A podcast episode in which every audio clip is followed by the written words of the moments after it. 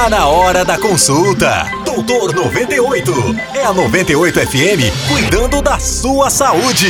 Motorista em fuga. E aí, bom dia. Por sorte, naquela noite não havia luar. Sua esposa estava trabalhando e os vizinhos pareciam ocupados demais com a última semana da novela. Escova, sabão, esponja, coisa difícil limpar todo aquele sangue de cima do capô. A grade, o farol e o para-brisa haviam sido destruídos com o impacto do corpo. A lataria parecia ter sido mastigada e depois cuspida. Como ele iria explicar aquela bagunça? Será que o cara da bicicleta tinha mesmo morrido? E o pior, quanto custaria para consertar o carro? Pois é, entre pedestres e ciclistas, hoje três pessoas serão atropeladas em Curitiba. Muitas chegarão ao hospital com ferimentos graves, o suficiente para colocá-las em meio passo da morte.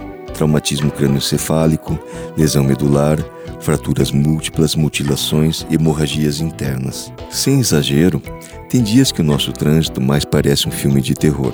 Mas você sabia que de cada 10 atropelamentos atendidos pelos bombeiros, em pelo menos um deles o motorista foge?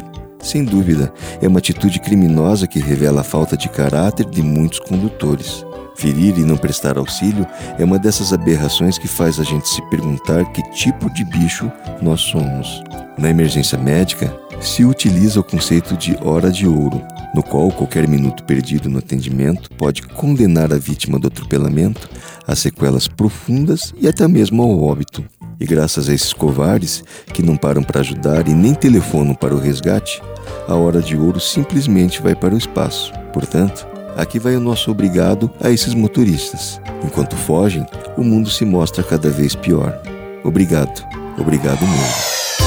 Você ouviu Doutor 98 com o Doutor Carlo Andrade, CRM 35499. Todos os dias, às 10 da manhã.